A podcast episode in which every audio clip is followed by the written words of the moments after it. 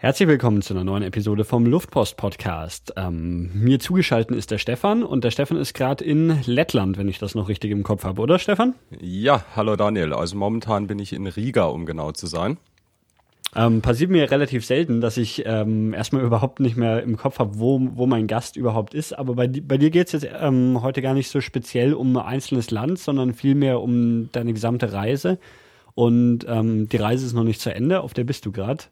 Ähm, magst du mal so ein bisschen die, die Idee von deiner Reise erzählen? Gern. Also, naja, die Idee, das ist vielleicht ein bisschen schwieriger zu fassen. Ähm, mal so in groben Zügen. Ich bin mit dem Fahrrad unterwegs und bin vor knapp sechs Monaten, ähm, und zwar am 14. April in Deutschland losgefahren, und zwar in Bad Krotzing, das ist ein bisschen südlich von Freiburg. Und so ganz grundsätzlich gesehen wollte ich mir einfach mal ein bisschen äh, Zeit nehmen und die Welt angucken in groben Zügen. Und ich bin von Deutschland aus dann mit dem Rad einmal quer durch Deutschland Richtung Norden hoch und äh, habe mir da dann so einiges angeguckt und bin jetzt dann wieder runtergekommen und momentan in den baltischen Staaten. Und äh, wie es exakt weitergeht, weiß ich noch nicht so ganz. Ähm, über die Route und so weiter können wir gleich vielleicht noch mal ein bisschen im Detail sprechen die, Detail, äh, die Idee war einfach, mit dem Fahrrad sich das mal anzuschauen, weil man da viel Zeit hat, ein bisschen langsamer unterwegs ist und so weiter. Ähm, dann machen wir gleich am Anfang mal die, die Werbung für, für deinen Blog und de, deine Seite, auf der man das alles anschauen kann. Ähm, showmetheworld.de. Genau. Da kann man, kann man verfolgen, wie du so unterwegs bist und eben auch deinen aktuellen Stand, deine Route, wie lange du schon unterwegs bist, wie viele Kilometer du zurückgelegt hast. Das sind im Moment stehen hier 8328 Kilometer und genau. knapp 60.000 Höhenmeter, die du ähm, bisher schon ja. zurückgelegt hast. Das ist ähm, auch der Stand von heute. ähm, wie aktualisierst du das? Ähm, also die Daten, das mit dem Kilometerstand, ich notiere mir einfach zum Beispiel jeden Abend immer, wie viel ich dann im Tagsüber gefahren bin. Mhm. Einfach aus Eigeninteresse stelle ich aber auch zum Beispiel dann auf der Webseite zur Verfügung. Da gibt es dann so ein äh, Button Info mit Zahlen, Fakten, Statistiken und äh, da wurst ich das ziemlich auseinander. Ähm, einfach weil es häufig interessant ist, wenn man jetzt auf irgendwelchen Webseiten, zumindest ging es mir so, unterwegs ist von anderen Reisenden, ist es durchaus mal nett zu sehen, wie viel Kilometer schafft man am Tag, ähm, mit was kann ich selber überhaupt kalkulieren, ähm, ist es etwa so in meinem Stil oder macht er vielleicht mehr oder weniger Kilometer wie ich? Und wie gesagt, also ich schreibe es mir einfach abends auf, was mir mein Tacho rauswirft. Mhm. Und das trage ich dann immer mal wieder ähm, bei mir in eine Datenbank ein. Das ist sowas äh, selbstgebasteltes und kann das da dann entsprechend rausziehen, wie ich das haben möchte. Und ähm, da steht auch, dass du jetzt seit 171 Tagen unterwegs bist. Ähm, hast du dir für, für deine gesamte Reise irgendwie ein Ziel gesetzt, so ein, wie, wie lange du insgesamt unterwegs sein willst? Ähm, also ein Ziel gesetzt habe ich mir nicht. Ähm, das ist eigentlich mehr oder weniger davon abhängig, wann mein äh, Bankkonto sagt, jetzt musst du aber mal wieder irgendwie äh, geregelter Erwerbstätigkeit nachgehen. Mhm. Ähm, die Idee grundsätzlich gesehen wäre eigentlich, oder ich könnte mir durchaus vorstellen, das auch äh, längerfristig zu machen. Das war so die ursprüngliche Idee, ein bisschen in Richtung, in Anführungsstrichen, modernes Nomadenleben zu gehen. Also einfach in der Welt umherziehen, ähm, alle möglichen Ecken anschauen, einfach auch mit Zeit, weil ansonsten kann ich auch irgendwo kurz hindonnern äh, als Pauschaltourist. Dann einfach mit Zeit irgendwo hinzugehen ähm, und sich in Ruhe das äh, anzuschauen, Menschen kennenzulernen, Leute zu treffen, Kulturen, aber auch mal zwei, drei Tage irgendwo in der Pampa sitzen und einfach nur auf schönes Licht warten für tolle Fotos. Das ist so die mhm. ganze Idee dahinter. Und jetzt steht auf deiner Webseite noch ähm, direkt unter der Landkarte, dass du 2000 Ziele verkaufst von einem Euro bis 2000 Euro für, auf deine Reise. Was hat's damit auf sich? Ja, also da kam ähm, die Idee dahinter ist eigentlich, dass ich ähm, ganz gerne auch mal einerseits ähm, irgendwelche Reiseziele sehen möchte, die man jetzt nicht irgendwie so auf dem Schirm hat. Weil wenn ich jetzt mir die Weltkarte nehme und äh, Haken mache, wo ich gerne hingehen möchte, dann gibt's da so meine Vorlieben und dann sehe ich doch nichts anderes. Ähm, viele Leute haben da aber einfach nochmal schon mal schöne Erlebnisse oder irgendwelche tollen Ecken gesehen, wo sie sagen, hey, das ist super. Ähm, also einfach so als Idee, dass ich ein bisschen über meinen eigenen Tellerrand schaue. Ähm, die andere Sache ist natürlich ganz einfach, sowas zu finanzieren.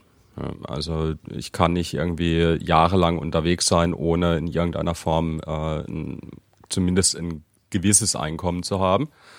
Und da war dann vor ein paar Jahren einfach die Idee, die ganze Sache doch mal zu probieren, ob man es kombinieren kann. Und äh, das mit den Reisezielen funktioniert eigentlich so, dass jemand, der jetzt die ganze Sache toll findet, mich unterstützen möchte oder auch ähm, zum Beispiel Firmen, die das dann als Werbung in gewisser Weise auch nutzen können, ähm, sich einen Punkt kaufen. 2000 Punkte im Endeffekt biete ich an. Man kann sich auswählen, ähm, welche Punktnummer man haben will. Die Punktnummer entspricht dann dem Preis. Und dann kann man auswählen, wo oder kann man sich überlegen, wo man mich hinschicken möchte. Also da ist Aber, aber diese 2000 Punkte, das sind jetzt nicht die, die schon auf dieser Landkarte eingezeichnet sind, oder? Was hat's damit auf sich? Also es gibt ja Nein. die, die blauen Punkte, das sind die, wo du noch nicht warst, und die orangenen hast du schon besucht, oder wie? Genau, das ist völlig richtig erkannt. Also da gibt's schon einige Punkte, sind sozusagen verkauft. Diese blauen, aber auch die orangenen Punkte sind eigentlich alles Leute, die mich in irgendeiner Form unterstützt haben. Oder was heißt in irgendeiner Form? Die haben halt einen Punkt gekauft und schicken mich irgendwo hin. Und äh, jetzt auf meiner bisherigen Route habe ich schon mal ein paar angesteuert. Ähm, da mache ich dann jeweils einfach auch einen Bericht auf die Webseite. Es gibt ein kleines Video dazu und es gibt Fotos dazu von dem Punkt, von der Umgebung, vielleicht auch die Geschichte, wie ich hingekommen bin und ähnliches. Und ähm, wenn mal alle 2000 verkauft wären, dann ist natürlich die Landkarte ziemlich voll und dann habe ich auch einiges abzuklappern. Ähm, würde mich da aber einfach auch sehr drauf freuen, weil ähm, es sind auch jetzt schon einfach Punkte mit dabei, wo ich niemals auf dem Schirm hatte oder ähm, jemand hat mich in einen ähm, Café in China geschickt, wo man jetzt nicht unbedingt in einem Lonely Planet oder so findet. äh, und das sind eigentlich genau die Sachen, wo es natürlich dann spannend machen. Also un unbekannte Ecken, die man nicht findet, äh, zu sehen. Ja, und Aber die, die Leute können dich quasi mit ihrem Geld ähm, wohin schicken, wo sie selber auch gar nicht sind. Also ich könnte jetzt für, für den aktuellen Preis, der, der der nächste Punkt kosten würde, dich irgendwie nach Grönland schicken, was ich, sehe, dass eh schon jemand gemacht hat, aber ich muss dann gar nicht in Grönland sein. Nee, nee, also das ist vollkommen frei. Du kannst natürlich auch sagen, ich soll dich daheim besuchen. Das ist unter Umständen ein bisschen langweilig. Kann natürlich auch was Spannendes sein. Ich weiß nicht, vielleicht hast du ja gerade irgendwie die Blockhütte in Kanada. Leider nicht ganz. Ähm, also man kann sich einerseits den Preis aussuchen. Momentan das günstigste wären 37 Euro, die man investieren muss, äh, um sich sozusagen einen, ich sage jetzt mal in Anführungsstrichen, Slot zu kaufen. Ähm, wo du mich dann hinschickst oder wo mich jemand hinschickst, steht völlig frei. Ähm, ich habe das so ein bisschen nur eigentlich definiert, ähm, es muss mit dem Fahrrad zu Fuß oder mit dem Kanu erreichbar sein. Ähm, oder auf Ski, genau. Ähm, und natürlich muss man es ein bisschen einschränken. Ähm, es kann auch mal sein, wie es momentan zum Beispiel ist im Nahen Osten, dass es einfach echt politisch übel aussieht. Ähm, und ich bin schon bereit, Risiken einzugehen, aber ähm, da muss es halt ein bisschen warten, dann muss ich das ein bisschen nach hinten schieben. Aber ich will schon auf jeden Fall versuchen, die Punkte, die da gekauft werden, einfach auch alle abzuklappern oder hinzukommen. Ähm, wenn jetzt hier der Punkt zum Beispiel auf Grönland gesetzt ist oder auch, ich sehe in Australien sind auch schon zwei oder drei äh, Punkte gesetzt. Äh, du wirst ja nicht mit dem Kanu nach Australien fahren, oder? Warum nicht? Okay, äh, realistisch wahrscheinlich nicht unbedingt.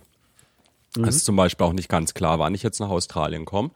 Ähm, Wäre jetzt natürlich ähm, aktuell ein bisschen ungeschickt, einen Punkt in Finnland zu kaufen, weil da war ich jetzt halt grad. Oder mich nach Finnland zu schicken. Das heißt, es ist dann vielleicht nicht unbedingt ganz wahrscheinlich, dass ich da jetzt ähm, schnell wieder bin. Aber man sieht ja ungefähr, wo ich bin. Vielleicht hat dann jemand was in Polen, wo es als nächstes auf jeden Fall mal hingeht. Ähm, oder der nächste größere Sprung wird wahrscheinlich in Richtung Südamerika sein, wo es auch schon einige Punkte gibt.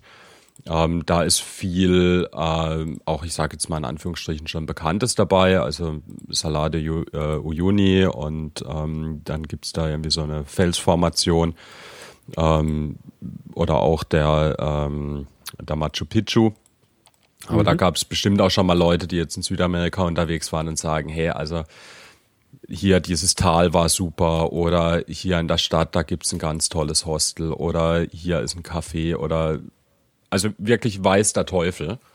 Mhm. Ähm, da bin ich für alles offen und gespannt auf jede Idee. ähm, also so viel mal zu, zu der Idee hinter deiner Reise. Dann mhm. lass uns doch so ein bisschen zur, zur Vorgeschichte kommen. Ähm, also ich würde es mir jetzt nicht zutrauen, dass ich mich auf mein Fahrrad setze und einmal um die Welt fahre. Also mein Fahrrad wird es wahrscheinlich auch nicht mitmachen. Das wäre dann das nächste Problem. Äh, hast du davor schon Fahrradtouren gemacht? Also ich habe schon Fahrradtouren gemacht. Ich habe ähm, die längste Fahrradtour war vor zwei Jahren äh, vier Wochen auf Island. Aber mhm. vielleicht gehe ich noch ein Stück weiter zurück, äh, wie das so bei mir ein bisschen angefangen hat, weil das spielt da schon auf jeden Fall eine Rolle. Ähm, so dieses mit irgendwie mal in die Welt rausziehen und ähm, mal ein bisschen rumschauen, das hat schon oder ist schon sehr tief in mir drin. Das wollte ich schon immer mal gerne. Mhm. Und ähm, es hat vor, ja, es hat so mit Anfang 20 dann angefangen, dass ich irgendwie mit einem Kollegen, dann sind wir mal nach Südfrankreich mit dem Auto gedonnert und äh, dann waren wir im Jahr drauf, waren wir dann in Schweden Kanu fahren, was mich dann einfach richtig angefressen hat, so mit diesem draußen sein und eben nicht Pauschaltourismus, sondern äh, Zelt einpacken und irgendwo in die Pampa fahren. Und ähm, dann war ich mit meinem Bruder in, ähm, nee, dann war ich erst nochmal wandern im Sarek Nationalpark in Schweden oben, was auch eine ganz tolle Ecke ist, wo man auch wirklich ab vom Schuss ist. Und da war ich mit meinem Bruder nochmal im Winter in Schweden unterwegs, so mit Ski und Pulka dann auch durch die Pampa, einschließlich mit im Zelt im Schnee übernachten bei minus äh, 20, 30 Grad. Also eher so in Anführungsstrichen Expeditionscharakter.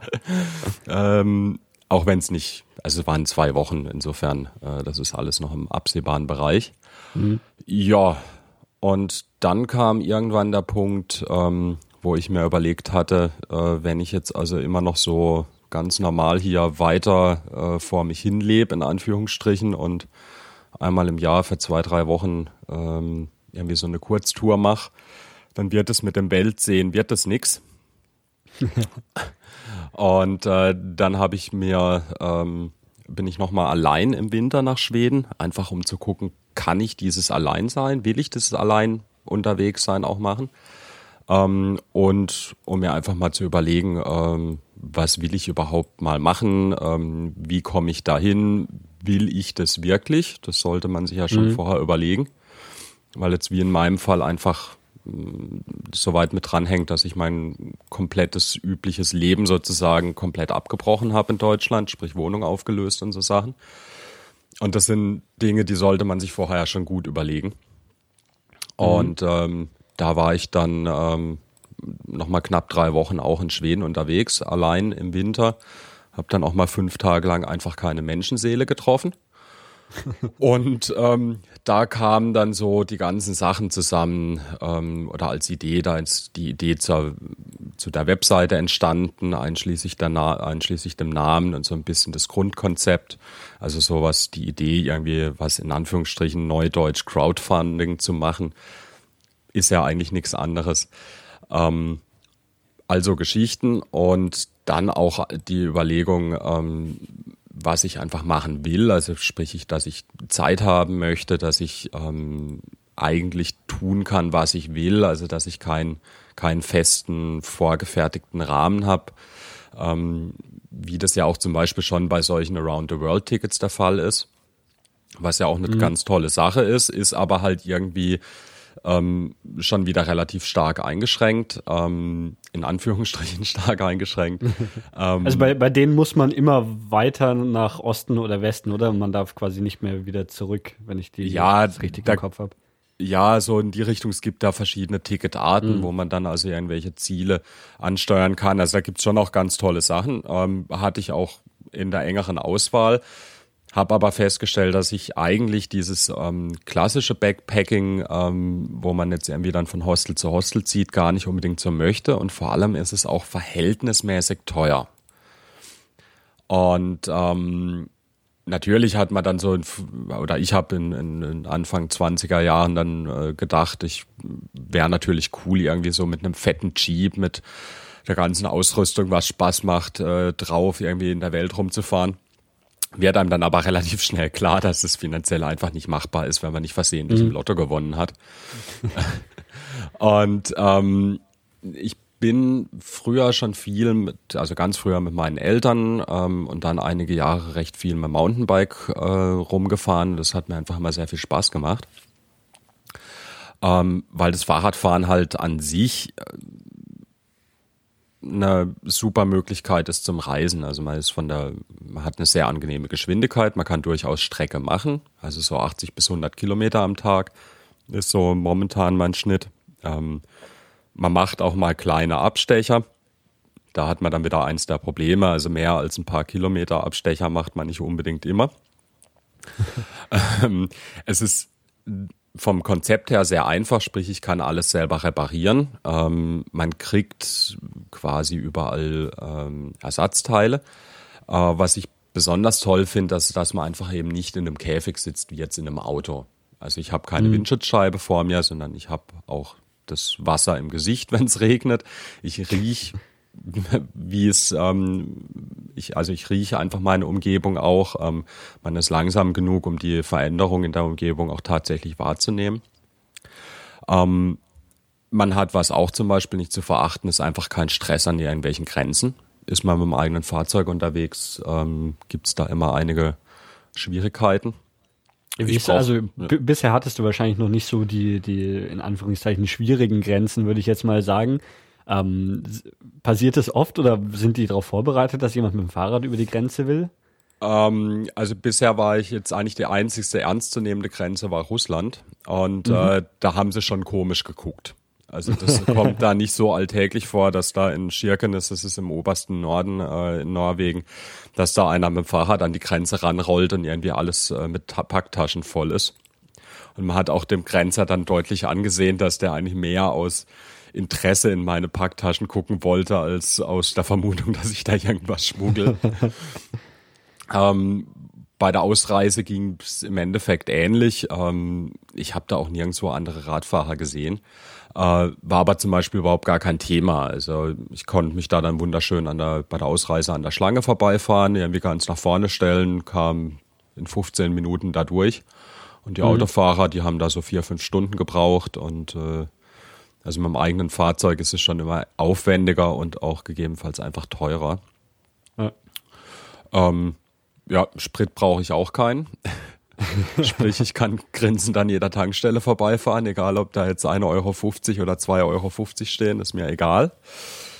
Ja, ähm, ein bisschen spielt natürlich dann auch die, äh, die sportliche Herausforderung eine Rolle, ähm, mhm. wobei ich jetzt da auch sagen muss, ähm, ist jetzt für mich nicht unbedingt der Hauptgrund. Ähm, also es macht mir einfach unheimlich viel Spaß, Fahrrad zu fahren und ähm, ich kann da einen ganzen Tag drauf sitzen und das Radeln genießen. Was auch noch so ein bisschen Pluspunkte sind, ähm, dass man auch mal ein paar Strecken fahren kann, die eigentlich dann für Autos gesperrt sind. Also gerade mhm. zum Beispiel Nationalparks äh, und ähnliches findet sich dann doch immer mal wieder was. Und ähm, ja, will ich auf einen anderen Kontinent, Fahrrad gilt im Flugzeug als Sportgepäck, wird im Regelfall, wenn nicht sogar kostenfrei, dann zumindest ziemlich günstig transportiert. Nach okay. Island damals hat es mich irgendwie offiziell 25 Euro Einweg gekostet. Sie haben aber ein, äh, einmal auch, also ich glaube, im Rückflug haben sie vergessen, überhaupt dann äh, das zu kassieren. Da wehrt man sich dann ja natürlich nicht, ne? Ja. Ähm, du hast gesagt, deine Wohnung hast du aufgelöst. Das heißt, alles, was du besitzt, äh, hast du dabei und musst auch auf dem Fahrrad mittransportieren, oder? Ja, komplett. Also ich habe eine, eine kleine Kiste steht noch bei meinen Eltern äh, mhm. mit so den wichtigsten Dokumenten und ein paar Fotos. Äh, die kann ich mir dann nötigenfalls irgendwo hinschicken lassen, falls ich mich irgendwo häuslich niederlassen möchte. Mhm. Aber den Rest habe ich eigentlich alles auf dem Fahrrad mit dabei. Äh, weil, weil du es gerade erwähnt hast, wäre das für dich eine Option, dass du irgendwo sagst, wo du, äh, hier, hier gefällt es mir so gut, hier bleibe ich jetzt? Also Optionen und Vorstellungen gibt es da viele. Von ähm, aktuell vielleicht dann eher mal hier ist es gerade schön und ich bleibe hier mal ein paar Wochen oder vielleicht auch mal ein paar Monate oder ich könnte mir auch durchaus mal vorstellen, ähm, eben mal für ein paar Monate ein bisschen eine fixe Basis einzurichten und von dort aus dann irgendwie was zu unternehmen. Ähm, also das ist durchaus eine Option. so ganz sesshaft werden ist momentan was, wo ich mir ehrlich gesagt einfach nicht vorstellen kann. Mhm. Ähm, ja, dann lass uns mal zurückkommen auf dein Gepäck, was du so alles dabei hast. Du hast das auch auf deiner Website so, so ein bisschen dokumentiert. Wie muss man sich das vorstellen? Hast du wirklich dann, also ich kenne so die Bilder, wo sie im Vietnam irgendwie tonnenweise Zeug auf einem einzigen Fahrrad transportieren und man den Fahrer vom Fahrrad gar nicht mehr erkennen kann. Sieht das bei dir auch so aus? Ähm, genau, ich bin unter einer ganz großen Haube irgendwelchem Stroh und Plastikmüll vergraben. ähm, na, es gibt da ja mittlerweile äh, relativ gute Konzepte, ähm, dank an Ortlieb, die da seit Jahren also wirklich gute, äh, gute Gepäcktaschen machen. Muss ich in dem Fall übrigens sagen, ich habe sie mir selber gekauft. Sie sind nicht gesponsert, aber ich finde sie trotzdem toll. ähm, wie, wie viele Gepäcktaschen hängen so an deinem Fahrrad? Also es hängen dran vier große, ähm, also zwei hinten, zwei vorne. Dann liegt nochmal quer überm, ähm, Gepäckträger hinten liegt nochmal so ein großer Packsack, hat auch 50 Liter. Und dann habe ich nochmal eine, ähm, eine Lenkertasche vorne hängen. Und ähm, für Notfälle habe ich mir noch einen Vorderradgepäckträger montiert, wo ich auch nochmal was draufpacken kann. Ähm, wenn ich da mal nochmal irgendwie zusätzlich äh, 10 Liter Wasser oder so mitnehmen muss, habe ich da noch ein bisschen Platz. Mhm. Ähm, und was sind jetzt so, so die Hauptbestandteile, so was das Schwerste, was du mitnimmst? Ähm, also jetzt mal das Kleidung hast du sicherlich dabei, aber so was, was braucht man sonst noch? Ähm, also in meinem Fall, das ist ja mal abhängig davon, was man jetzt machen möchte, aber in meinem Fall habe ich eigentlich alles dabei, um äh, wirklich auch autark äh, einige Tage äh, bis hin zu äh, einer Woche oder zehn Tage, es wäre so Pi mal Daumens Maximum wahrscheinlich autark mich ernähren und leben zu können. Sprich, ich habe dabei ein Zelt, ähm, ich habe Schlafsack dabei, äh, natürlich die Isomatte, die äh, braucht man auch, sonst wird es immer kalt. Ich habe äh, eine Küche in Anführungsstrichen dabei, also ein Kocher. Wie, wie sieht die aus? Also meine Küche ist eigentlich relativ klein. Das ist ein, ähm, also ich habe einen Kocher, das ist ein Primus ähm, Multifuel-Kocher. Damit kann ich eigentlich so ziemlich alles verbrennen, was so der Markt hergibt. Also, also es ist so, also ich kenne nur so diese Standard-Camping-Gaskocher. Ist das mhm. so, so was ähnliches? Ähm, jein, also es ist eigentlich primär eher sowas Richtung Benzinkocher. Die kennst du vielleicht auch, wo man dann nochmal so eine Spritflasche hat. Die muss man mhm. ein bisschen pumpen, dass da Druck entsteht. Ähm, und so ein Teil habe ich dabei, weil Benzin kriegst du halt einfach überall. Und ähm, mhm. also ein bisschen Sprit brauche ich dann doch. ähm, der Vorteil bei dem Kocher ist, den kann ich aber halt auch mit äh, Gaskartuschen betreiben und äh, im Notfall sogar mit Diesel. Also irgendwas zum Verfeuern kriegt man für das Teil. Mhm. Ja, und dann habe ich dabei einen, ähm, einen Topf, der ist verhältnismäßig klein. Ich glaube, der hat so 1,4 oder 1,5 Liter. Ähm, der hat auch einen passenden Deckel, mit äh, den man als Pfanne verwenden kann. Das ist aber wirklich dann sehr klein.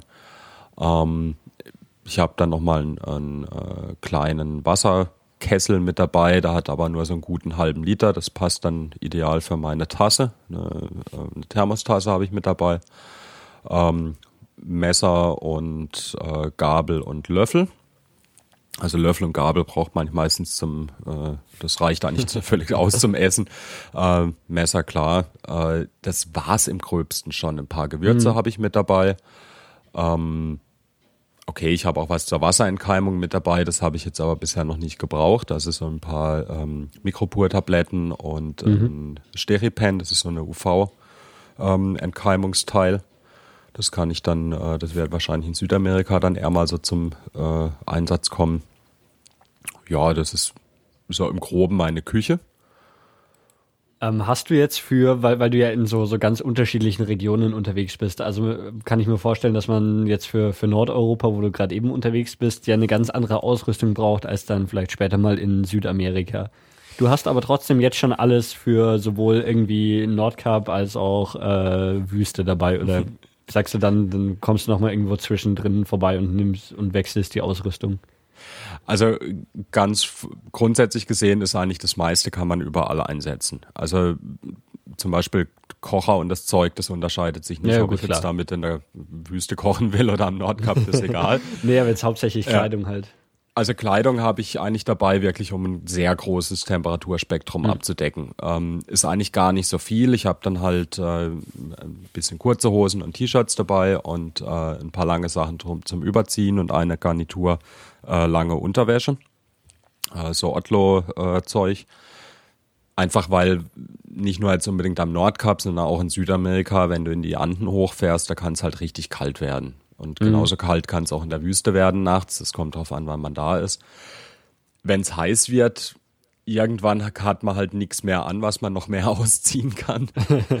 ähm, da ist es eigentlich nicht so wichtig, ähm, damit es halt warm ist, noch ein paar Handschuhe und äh, eine Mütze und so Sachen. Äh, da bin ich dann durchaus auch mal bereit, die ein bisschen durch wärmere Gebiete zu, äh, zu tragen, wenn es sein muss. Aber da es mich eh meistens eher so in die höheren Regionen oder in die nördlichen beziehungsweise sehr weit südlichen zieht, ähm, mache ich mir jetzt um die extremen Sahara-Temperaturen aktuell noch keine Gedanken. Okay, ähm, den geneigten Nerd unter unserem Zuhörer wird sich auch interessieren, was du so an äh, Technik mit dir rumträgst und vor allem hast du Strom unterwegs? Also dem geneigten Nerd, und da zähle ich mich so ein bisschen dazu, äh, kann ich da einiges an Elektronikzeug bieten, was ich mit mir rumschleppe. ähm, also einmal ähm, habe ich auch ein Notebook dabei. Mhm. Oder besser gesagt, eins dieser äh, sogenannten Ultrabooks. Ähm, das ist so ein Asus 13,3 Zoll. Ähm, das Schöne dran ist, das Ding ist halt komplett auch aus Alu gebaut. Äh, also eher sowas wie so diese MacBook Airs, mit denen ist es ganz gut vergleichbar. Mhm. Aber etwas schneller und läuft unter äh, Windows. Da bin ich halt mit groß geworden, kann ich auch nichts für, tut mir ja leid.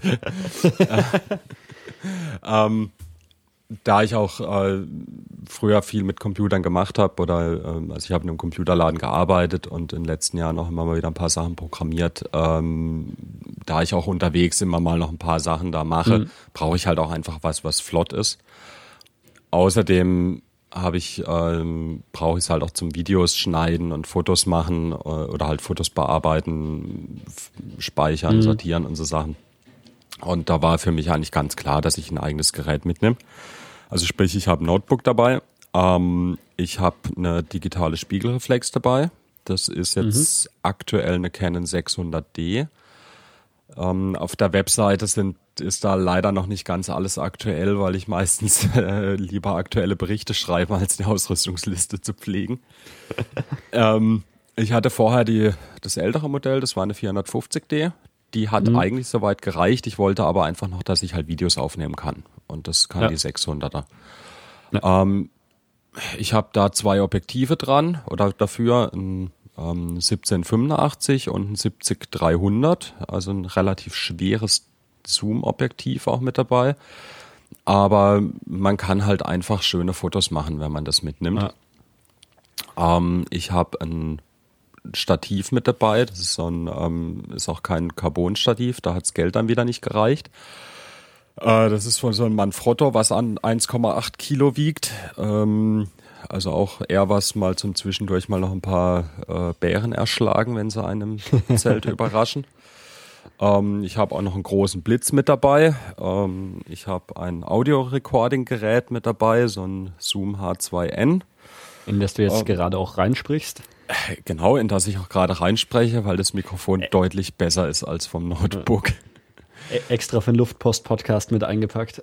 Äh, selbstverständlich, also für nichts anderes. Das kann ich jetzt ja dann quasi, äh, ja, je nachdem, vielleicht machen wir nochmal irgendwann eine Folge, ich heb's mal besser auf. Genau. Aber ähm, wie, wie ist das jetzt? Ähm, also ich sehe schon, du, du, hast echt eine ganze Menge so an, äh, an Technik dabei.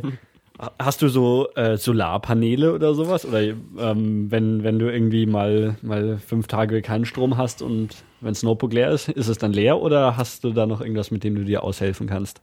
Also wenn das Notebook leer ist, dann ist tatsächlich das Notebook leer. Ähm, mhm. Das hält aber auf Batteriebetrieb doch erstaunlich lange, also so acht bis zehn Stunden, je nachdem, was man macht. Ähm, was ich für die ganzen anderen Geräte habe, also ich habe von vornherein darauf geachtet, dass äh, eigentlich ich möglichst wenig unterschiedliche Batterieformate habe.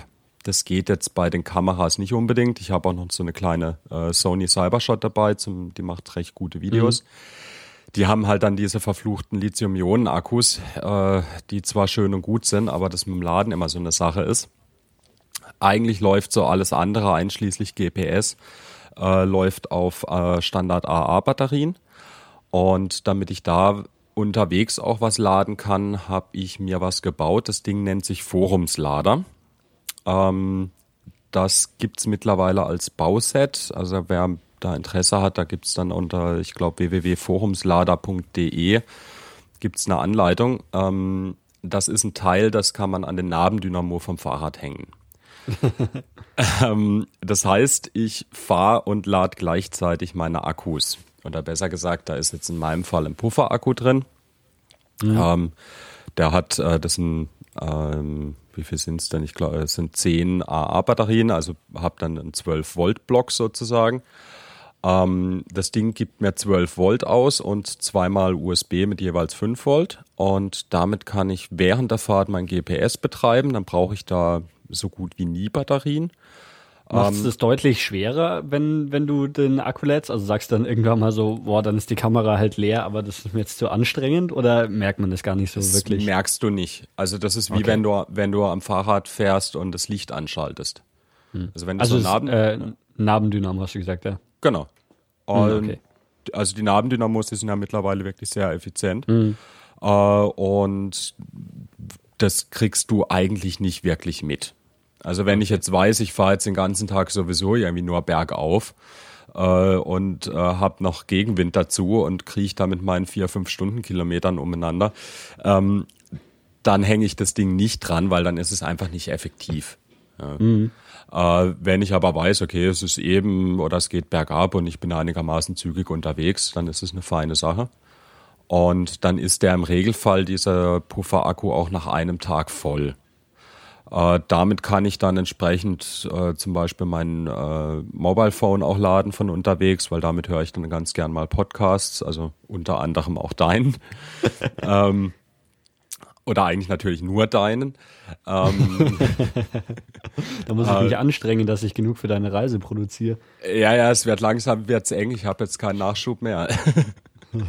ähm, äh, die, ähm, ich habe eine Stirnlampe mit dabei, die auch mit äh, normalen Akkus da funktioniert, äh, eben fürs GPS und die ganzen Geräte. Und ich krieg komplett alle Akkus geladen. Ich habe noch so ein äh, Multifunktionsladegerät äh, dabei, das man halt mit äh, 12 Volt betreiben kann. Und die 12 Volt kommen aus diesem Forumslader. Und mhm. damit kriege ich die ganzen Kamera-Akkus geladen, das äh, Mobile Phone ähm, und die restlichen Akkus, die ich alle brauche. Und bisher hatte ich jetzt noch nie die Situation, dass ich irgendwie mal überhaupt keinen Strom mehr hatte. Und ähm, Notebook zum Beispiel fasse ich jetzt, wenn ich wär und unterwegs bin auf der Straße, eigentlich eher nur selten an. Also mal schnell, mhm. um irgendwie was nachzuschlagen oder ähm, ich habe einen Haufen Karten auch drauf, da vielleicht mal noch was zu gucken oder in irgendwelche digitalen Reiseführer. Ähm, ja, da kommen wir jetzt gleich zum nächsten Punkt, den ich natürlich interessant finde ähm, und wo ich mich jetzt auch überhaupt nicht auskenne. Ähm, was hast du so, so an deinem Fahrrad dran? Also du hast ja schon Tacho erwähnt, GPS. Ähm, was sind das für Geräte, was können die und was hast du sonst noch so alles dabei? Was okay. dir jetzt sowieso hilft bei, bei der Navigation und der Auswertung von, von deinen Touren? Okay, also neben, neben den Taschen und was man am Fahrrad sonst noch so braucht mit äh, Schaltung und Bremsen, da können wir vielleicht auch noch mal ein bisschen dann gleich noch drüber kommen, mhm. äh, dran kommen. Also am Cockpit in Anführungsstrichen hängt eben äh, das äh, einmal ein GPS das ist jetzt in meinem Fall äh, von Garmin, äh, wie heißt es schon wieder, GPS Map 62 und noch irgendwas hinten dran. Ähm, GPS Map 60 CX, Entschuldigung. Ähm, okay. Also da kann man ähm, einmal lasse ich da ein sogenanntes Tracklog mitlaufen. Das heißt, ich hab, weiß immer ganz genau, wo ich wie schnell gefahren bin und wie hoch ich war. Das ist dann mhm. zum Nachvollziehen von der Route sehr fein. Damit kann man aber auch zum Beispiel Fotos geotaggen, was natürlich dann äh, die Zuordnung sehr einfach macht. Wann habe ich das denn wo geschossen? Mhm. Aha. ähm, andererseits kann ich damit auch, ähm, also einmal sieht man natürlich seine Position und kann das auch auf eine Papierkarte übertragen. Ähm, andererseits kann ich da aber auch einfach digitale Karten reinladen. Und da gibt's mittlerweile doch erstaunlich viel. Ähm, es gibt einmal vom Hersteller selber einiges von Garmin. Die sind dann kostenpflichtig. Ähm, da habe ich jetzt aktuell nur, ähm, das Ding nennt sich European Metro Guide drauf. Das war, als ich das Ding gekauft habe, mit dabei. Und da habe ich mir mal noch ein Update zugelegt. Ähm, was ich jetzt sehr viel nutze, es gibt dann von OpenStreetMap, ähm, also openstreetmap.org, das ist so dieses ähm, mhm. Wikipedia für Karten. ähm, da gibt's äh, ganz tolle äh, Karten, wo auch die Radwege alle eingezeichnet sind. Mhm. Und äh, gerade in Städten sind diese OpenStreetMap-Karten wirklich der Hammer. Also ähm, da war ich äh, völlig erstaunt, dass es selbst, gut, da gab es jetzt keine Radwege in, St., äh, in Petrosavodsk, aber da war also wirklich äh, jeder Park drin, alle möglichen kleinen äh, Wege durch die Parks, ähm, super zum äh, Reinfahren. Also wenn man sich da überhaupt nicht auskennt, ähm, brauche ich mir keine Detailkarte irgendwo vorher an der Tankstelle kaufen für teures Geld, äh, sondern kann die kostenfreien von OpenStreetMap da nutzen. Und da sind, wie gesagt, auch einfach viele Radwege drin, ähm, was dann auch häufig die Navigation unterwegs sehr einfach macht, weil ich das dann eigentlich mhm. noch nachfahren muss. Ähm, ich habe grundsätzlich aber auch immer Papierkarten mit dabei. Ähm, okay, warum? Weil einfach da die Übersicht viel besser ist. Und wenn ich mal schnell gucken will, wie ich am, wie ich so von der groben Richtung am besten von Tallinn via Riga nach Polen runterkomme, äh, ist es doch viel mhm. einfacher, das auf einer Papierkarte mal so im Groben.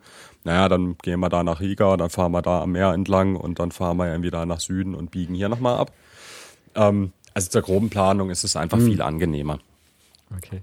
Ähm, äh, du, du sagst es jetzt so einfach, aber wie, wie suchst du dir so eine Route aus? Sagen wir jetzt, du, du willst von Riga aus nach Polen, ähm, schaust da auf deinen dein Kompass und der muss irgendwie Süden anzeigen oder sowas und dann wird es schon passen? Oder machst du dir wirklich eine konkrete Route, wo du sagst, welche Punkte du äh, besuchen willst?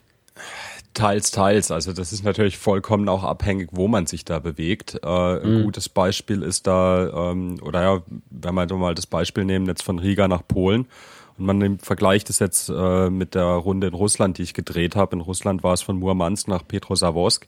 Da gibt's halt nur exakt eine Straße. Also da kann man auch getrost auf jede Karte verzichten. Da kannst du dich nicht verfahren. Äh, das sind halt äh, 1400 Kilometer straight nach Süden. Ähm, mhm. Alles, was links und rechts abgeht, ist entweder Sackgasse oder üble Schotterstrecke, die sowieso nicht weiterführt. Ähm, da musst du die Hauptstraße nehmen. Sprich, äh, ja, äh, da ist geschwätzt, da ist eigentlich klar, wie es weitergeht.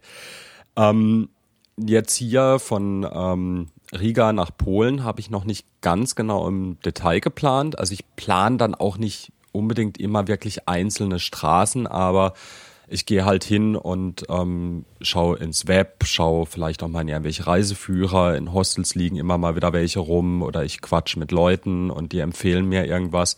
Und das markiere ich mir dann einfach mal auf der Karte. Also wenn ich irgendwelche mhm. Tipps krieg, schreibe ich die, wenn es um Ort, Orte geht oder irgendwelche Sachen, die toll sind. Ähm, das schmiere ich mir auf die Karte. Und dann geben sich häufig schon Routen von ganz von alleine. Also dass man dann sieht, okay, jetzt ähm, in den Ort würde ich gern, das klingt interessant, das sind 30 Kilometer, und dann sieht man, da geht eine Hauptstraße hin und irgendwie drei Nebenstraßen. Und dann nimmt man, ähm, dann gucke ich nochmal, äh, ob da vielleicht irgendwie ein offizieller Radweg existiert.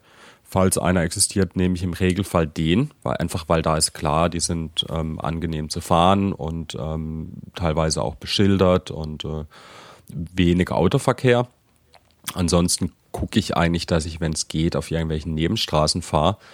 Und da kann man sich dann einfach so von Punkt zu Punkt weiterhangeln. Mhm. Hast du dich schon mal richtig äh, fies verfahren? Ähm, nein. ähm, also ich glaube, mehr als 500 Meter in die falsche Richtung bin ich bisher tatsächlich noch nicht gefahren. Ähm, da muss ich aber auch äh, vielleicht dazu sagen, dass das mit diesen ganzen Navigationsgeschichten und Landkarten und sowas, das ist sowas, wo ich schon seit Jahren ein Fable für habe und äh, das ist so eins der Dinge, wo ich jetzt von mir mal behaupten würde, dass ich einen recht guten Orientierungssinn habe. und im Regelfall ähm, mich gar nicht groß Gedanken machen muss, muss ich jetzt links oder rechts, sondern das weiß ich dann.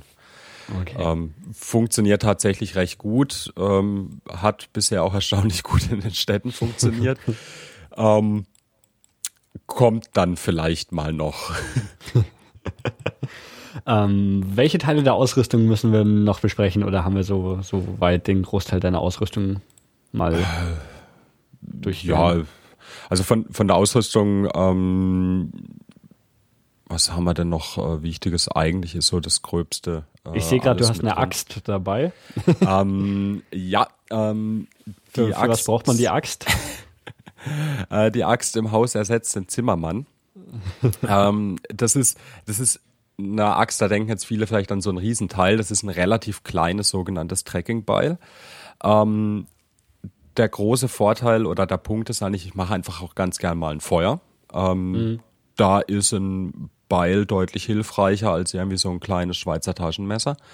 Ähm, ich kann das Ding halt auch einfach als Hammer verwenden.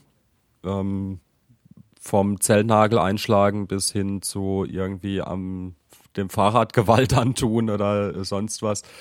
Ähm, es ist zugegebenermaßen relativ unnötig. Ähm, man braucht es nicht wirklich, ähm, aber so die, ich glaube jetzt in den letzten 170 Tagen habe ich sie vielleicht 20 Mal rausgezogen. Da war das dann einfach sehr angenehm. Und mhm. äh, das war, das ist so ein Teil, wo ich mir irgendwann mal gesagt habe, also wenn ich wieder mal vor die Tür gehe, kleine Axt kommt immer mit und deshalb findet sich die äh, dabei. Ähm, ja, was vielleicht noch interessant ist, gerade was so längere Touren betrifft, sind ähm, äh, ich habe eine kleine Notfallapotheke dabei, die ein bisschen in Anführungsstrichen größer ist als das, was man üblicherweise mitnimmt. Ähm, mhm. Da sind nämlich auch zum Beispiel sterile Spritzen mit dabei. Okay. Ähm, und sterile Nähte. Ähm, also ähm, also nein, ich meine, es ist mir schon klar, für was man äh, generell sterile natürlich braucht. Nicht, aber wenn, wenn du, äh, wenn man die einsetzen würde, wäre man dann nicht eh in einem Krankenhaus, die sowas vorrätig hätten? Genau darum geht's. Äh, versuch mal, wenn du meinetwegen in Afrika im Busch irgendwo bist und du musst wirklich ins Krankenhaus, weil was Böses passiert ist, ähm, mhm. dann drückt man dem Arzt die Spritzen in die Hand in der Hoffnung, dass er die verwendet und nicht die, die er schon seit Jahren bei sich in der Schublade rumliegen hat.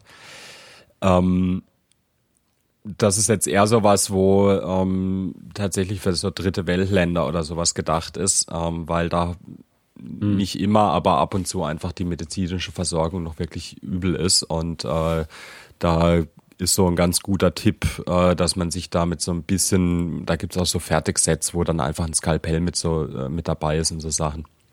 Und die sind okay. steril. Die kann man dann demjenigen, der einen behandeln soll, in die Hand drücken. Oder wenn ich vielleicht irgendwie in der Situation bin, jemandem helfen zu müssen, dann habe ich halt da was dabei, mit dem man irgendwie, mhm. wo man weiß, okay, das ist äh, das ist sauber, ähm, da gibt es jetzt dann keinen Stress. Ja. Na gut, dann lass uns mal ein bisschen so auf, auf deine eigentliche Reise jetzt kommen. Du bist im April losgefahren, hast du gemeint, oder? Ähm, ja, ähm, und zwar bin ich losgefahren am 14. April, um ganz genau zu sein, und zwar um 12 Uhr. Gut, das war der Plan, 12.30 Uhr wurde es dann. ähm, eben in, äh, in Bad Krotzing, das ist so 17 Kilometer südlich von Freiburg. Freiburg dürften mhm. da wohl die meisten schon erkennen. Ja, und da waren dann ja auch schon so äh, quasi ein paar Punkte von meiner Webseite anzusteuern.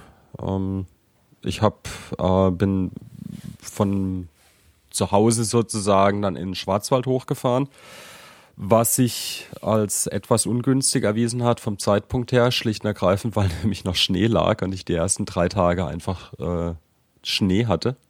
Einschließlich mhm. morgens vorm Zelt irgendwie fünf Zentimeter Neuschnee.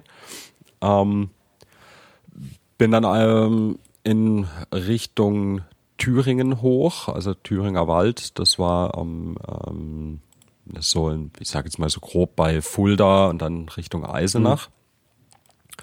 Und auf den Strecke durch Deutschland habe ich mich meistens an irgendwelchen Flusstälern entlang gehangelt. Da gibt es nämlich immer tolle Radwege, die auch noch schön äh, beschildert sind. Einschließlich äh, Umleitungsschilder für Radfahrer im Donautal. Und ähm, dann ging es über Halle ähm, nach Berlin, mhm. wo ich, ähm, wo meine Schwester lebt und auch noch Bekannte habe, die ich noch besucht habe. Dann gab es einen kleinen Abstecher nach Frankfurt-Oder, ein Stück an der Oder entlang und dann äh, quer durch die Uckermark äh, in Richtung ähm, ähm in Richtung Rügen.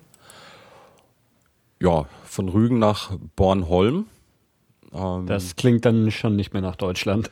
das klingt schon nicht mehr nach Deutschland, richtig. Bornholm ist Dänemark. Okay. Und ähm, also ist die äh, östlichste Insel äh, oder eine größere östlichste Insel von Dänemark. Und da gibt so ein ähm, gibt so Mini-Inseln nebendran, die heißen ähm, Erbseninseln. Und das war auch so ein Punkt, den ich da, den, wo mich jemand hingeschickt hat. Äh, und das ist so eine äh, ja eine Mischung aus äh, Museumsinsel und Vogelparadiesen sowas. Ähm, ziemlich stark, das haben die, da haben die äh, Dänen äh, irgendwann mal einen Hafen hingebaut, damit sie da ihre Ostseeflotte äh, strategisch günstig platziert haben und haben damit dann irgendwelche Raubzüge da durch die Ostsee gemacht. äh, und das ist seit den ähm, seit 1500 oder 1600 irgendwas besiedelt und noch in ziemlich ursprünglichem Zustand. Also da stehen dann halt welche äh, Kanonen rum und äh, alte Gebäude, die man sich da angucken kann. Also ja. Sind diese Inseln besiedelt? Ich, ich schaue sie mir gerade an. Also die sind ja vielleicht 500 Meter groß oder sowas. Leben da äh, Menschen oder? Ja, da leben Menschen. Ähm, okay. Nicht viele, aber da gibt es ein paar. Und äh, die machen, die rennen dann auch ein bisschen in Kluft rum und äh, leben da so äh, ein bisschen das Leben wie vor, äh, vor ein paar hundert Jahren. War, also ich war relativ früh da, noch so ein bisschen Vorsaison und da war, war es wirklich angenehm, weil es einfach, man hatte noch nicht das Gefühl, dass es jetzt hier so richtiges Touristengehabe in Anführungsstrichen ist wie man okay. das ja häufig an solchen äh, Stellen mhm. dann mal hat, an so Highlights, wo wirklich alles auf äh, Tourismus ausgerichtet ist. Ähm, das Gefühl hatte ich da aber noch nicht. Also das war, ähm, ja, das war Mitte Mai etwa. Und da ist eigentlich noch Vorsaison äh, da oben. Mhm. Ähm, was mich gerade noch für Deutschland interessieren würde, ja. hast du da so, so, so richtig, wie es, also in Deutschland musst du ja eigentlich auf Campingplätzen campen oder kannst du nicht einfach in den Wald legen? hast du das äh, gemacht oder ähm, dich im Wald versteckt und gehofft, dass dich keiner findet? Also ich habe äh, relativ häufig in solchen offenen Schutzhütten ähm, übernachtet. Das, äh, die gibt's immer an Wanderwegen, gibt's die immer mal wieder. Ähm, ich habe auch äh, das Zelt immer mal wieder irgendwo rumstehen gehabt, äh, war aber auch auf mehr Campingplätzen, eigentlich, als ich eigentlich ursprünglich mhm. wollte. Ähm, du hast da recht, dass es äh, Wildzelten in Deutschland äh, nicht gerne gesehen wird. Es ist aber so, dass wenn man äh, ohne Motorkraft unterwegs ist, also sprich mit dem Kanu zu Fuß oder mit dem Rad, darf man eigentlich für eine Nacht auf öffentlichem Grund schlafen, wo man will. Okay. Äh, das sehen die Förster nicht gern. Das wissen die Förster dann auch im Zweifelsfall einfach nicht. Oder sie sagen es, mhm. dass sie es nicht wissen. Ähm, und da hatte ich also auch schon wirklich durchaus eher unangenehme Überraschungen. Ähm, Finde ich immer sehr schade, weil ähm, ich meine, wenn da jetzt irgendwie einer mit dem Fahrrad voll bepackt durch die Lande fährt, das ist eigentlich klar, dass es jetzt keiner ist, der jetzt hier die Gegend voll müllt oder mhm. irgendwie äh, die ganze Nacht mit lauter Musik äh, die, die, die Nachbarn und die Tiere da erschreckt. Ähm, ja, wie gesagt, so teils, teils. Okay. Ich war dann auch bei ein paar Bekannten noch äh, äh, unterwegs, wo ich übernachten konnte. Aber auch einige Male dann mhm. äh, Campingplätze, einfach weil weil man nichts gefunden hat, weil alles mhm. eingezäunt ist, alles privat und äh, betreten mhm. verboten Schilder und äh, so die ganzen unangenehmen Sachen. Wie lange hast du durch Deutschland gebraucht? Also du bist ja wirklich ganz im äh, Südwesten gestartet und ähm, hast Deutschland dann so ganz im Nordosten verlassen, also wirklich einmal komplett diagonal durch. Wie lange hat das mhm. gedauert? Also unterwegs war ich äh, in Deutschland im Endeffekt vom äh, ab 14. April dann 28 Tage lang ähm, okay. und bin davon an 22 Tagen auch Rad gefahren. Mhm. Ähm, der Rest waren dann Ruhetage sozusagen. Also das braucht und, man auch, oder? Also man kann nicht einfach wirklich jeden Tag, keine Ahnung, 100 Kilometer oder was auch immer zurücklegen, sondern äh, machst du es dann regelmäßig, dass du sagst, so heute ist Ruhetag und heute fahre ich gar nicht? Also rein theoretisch könntest du natürlich schon jeden Tag fahren. Ich habe auch Leute getroffen, die das machen. Das macht man dann aber einfach nicht auf wirklich richtig lange Zeit. Das mhm. macht man drei Wochen, das macht man von mir aus auch noch fünf Wochen und wer es extrem mag, vielleicht auch mal noch acht Wochen. Aber spätestens dann sagt auch einfach der Körper irgendwann mal, nee, ich will nicht. Mhm.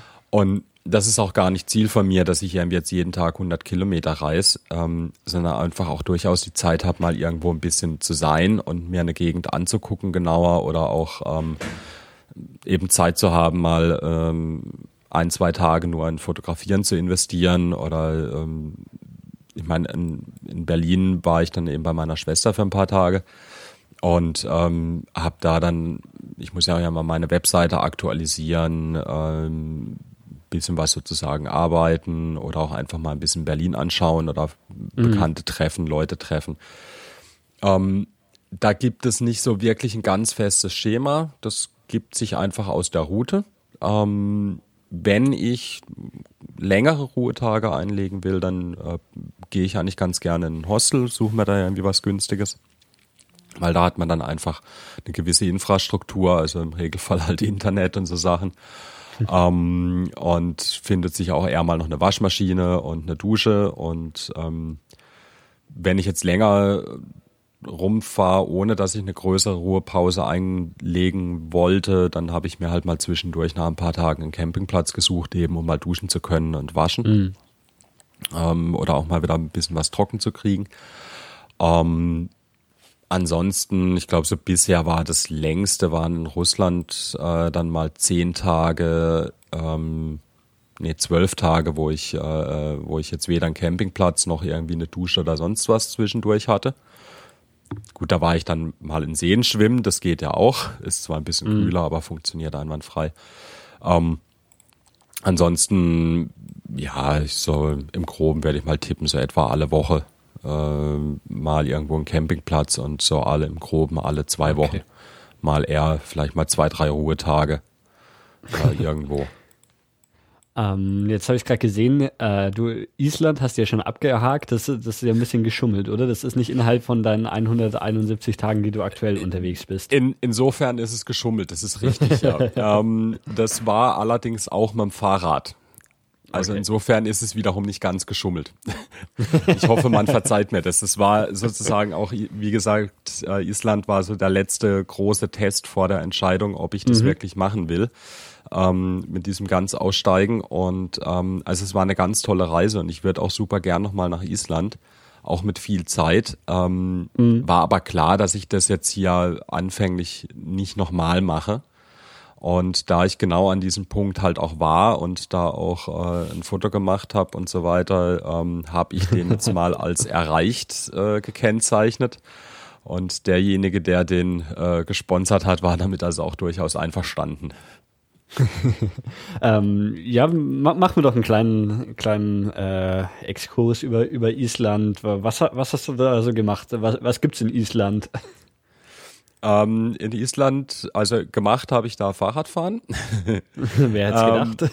Ähm, ja. Äh, und geben tut's da recht viel. Also es ist erstaunlich abwechslungsreich. Es kommt natürlich ein bisschen drauf an, was du suchst. Ähm, mir ging es jetzt da schon drum, die ähm, wirklich die eher so die abwegigen Ecken zu sehen. Island mhm. Kennen die meisten eigentlich durch den äh, Vulkanausbruch ähm, Eyjafjallajökull, wenn ich mich nicht ganz täusche. ich ähm, sehe gerade bei den Bildern, du, du warst ähm, 72 Kilometer auf jeden Fall davon entfernt, weil dein Wegweiser zu, zu diesem Vulkan, dessen Namen ich nicht aussprechen kann, steht. Ähm, ja, ich habe den auch noch rauchen gesehen. Also ich war okay. 2010 äh, da, ist, der ist ja im Frühjahr 2010 ausgebrochen. Und ich war dann mhm. im Sommer, ähm, im Juli 2010 da. Ähm, was für mich den Vorteil hatte, dass es sehr wenig Touristen nur gab, weil ganz viele einfach gecancelt haben, ähm, nachdem der Vulkan ausgebrochen ist. War natürlich jetzt für die Isländer ganz allgemein gesehen ein bisschen blöd, weil die Saison wohl echt richtig übel war. Also da haben, haben ein paar haben geklagt. Ähm, grundsätzlich Island, ähm, also ist wirklich super schön. Es hat also ganz grandiose Naturlandschaften. Man kennt die eigentlich aus den aus aus Fotos und Reiseführern mit irgendwelchen bunten Bergen und heißen Quellen und ähm, Lava-Wüsten und solche Sachen. Ähm, haufenweise Wasserfälle. Und Island war schon immer mal so ähm, auch eins von den Ländern, wie viele andere auch, wo ich gedacht habe, da muss ich mal hin. Ähm, mhm.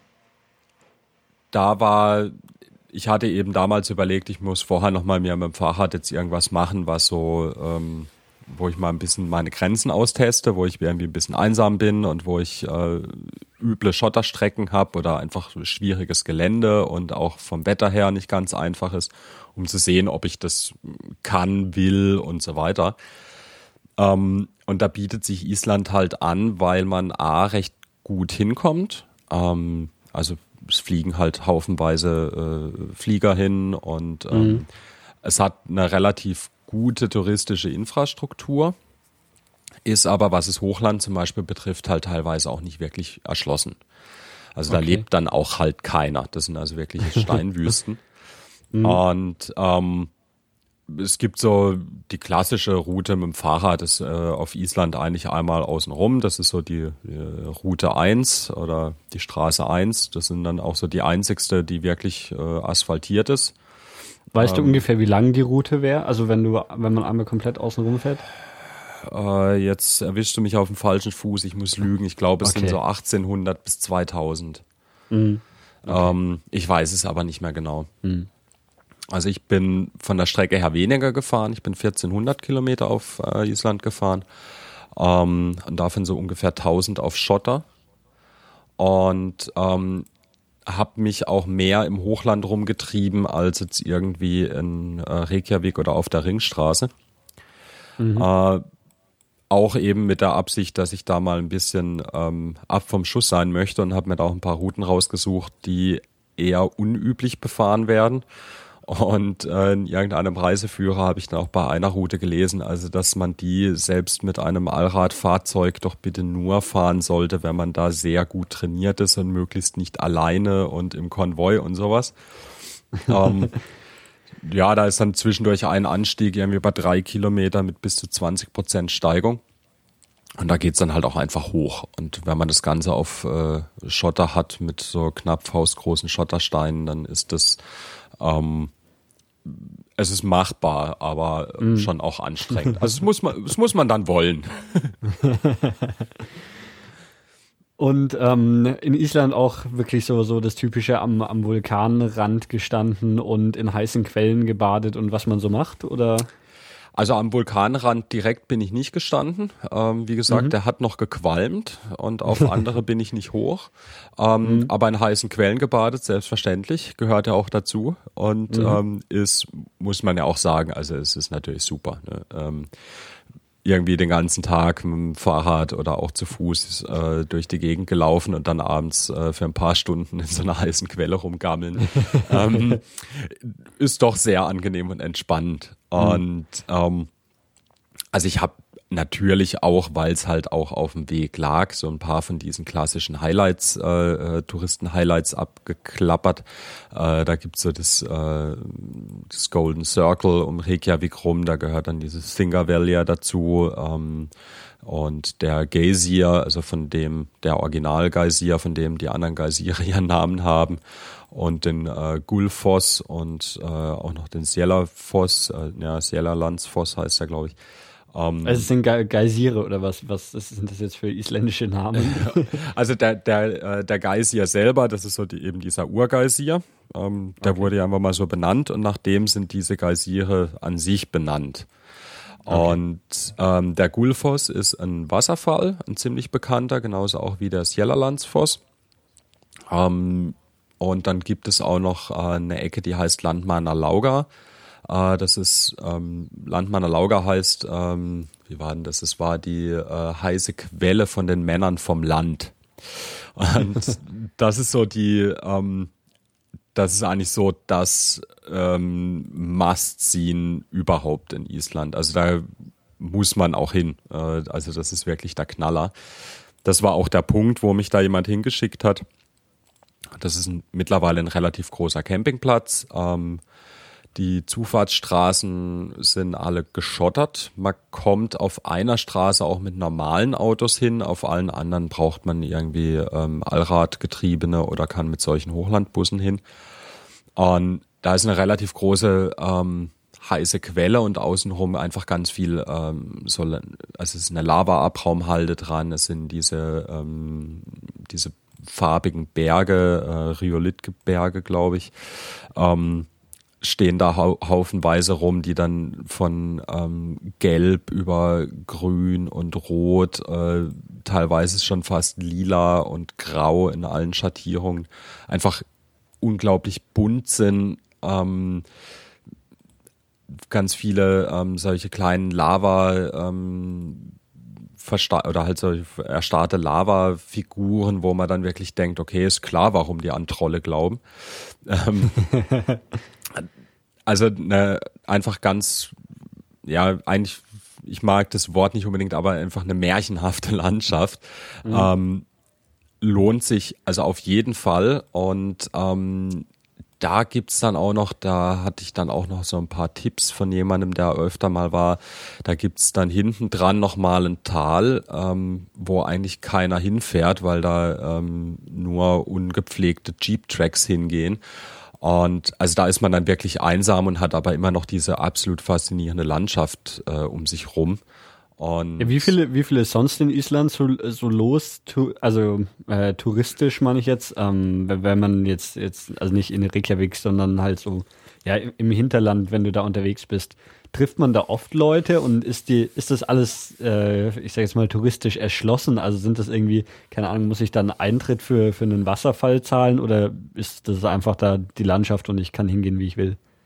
Nee, also da sind sie Gott sei Dank vorbildlich. Also so Späße mit irgendwo Eintritt bezahlen, das haben sie bisher noch nicht angefangen, Gott sei Dank.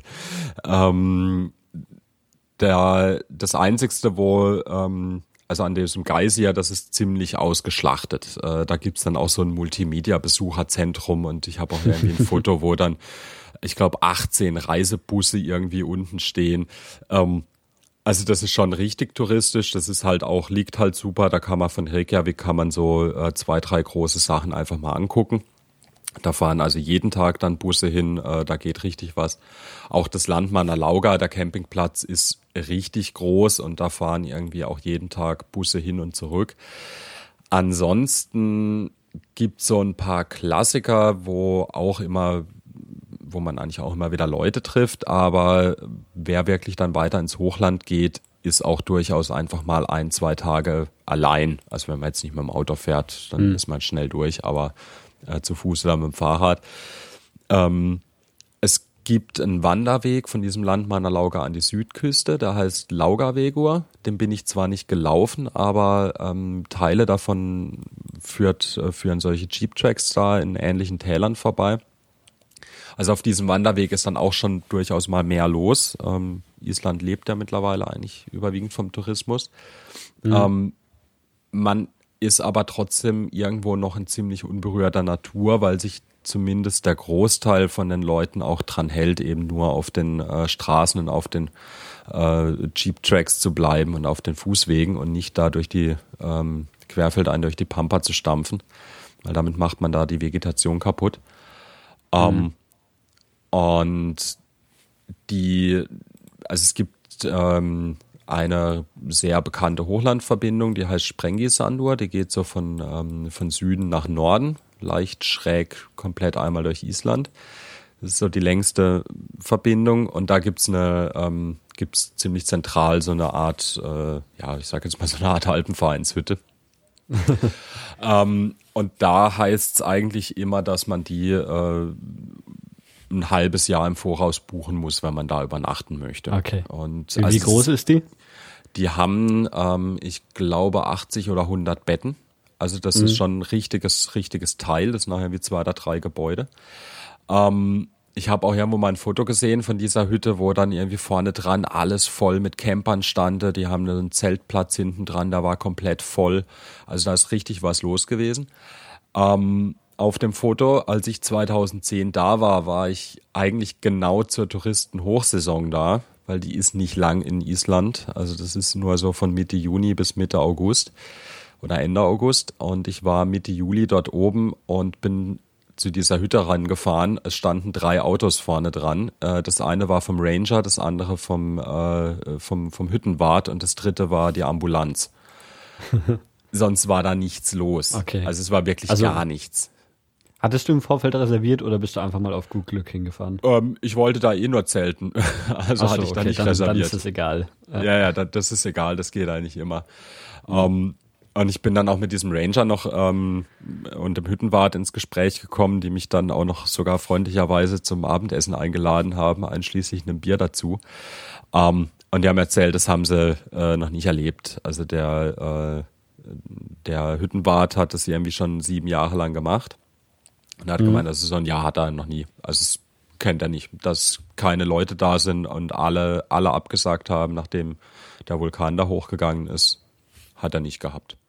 Aber also was, was war das Problem bei, von den Touristen von dem Vulkan? Ich meine, er war ja schon, also Angst, dass er nochmal ausbricht oder einfach, dass irgendwie die, die Luft voll, voll Ruß ist oder warum sagt man dann seinen Urlaub ab?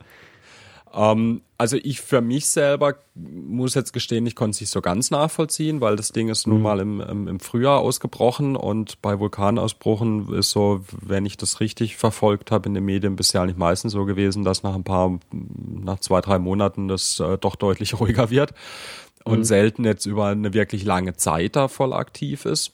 Ähm, was da, glaube ich, eine große Rolle gespielt hat, war einfach die mediale Panikmache, die es äh, in Europa gab. Mit, oh je, jetzt sind mhm. alle Flüge abgesagt und hier ist alles ganz schlimm und oh mein Gott und da gibt's noch einen zweiten Vulkan nebendran und wenn der ausbricht, geht die Welt unter. Äh, also so, so das war ja so ein bisschen der, der, die, die Stimmung, die da durchgeschwommen, mhm. äh, durchgeschwungen ist.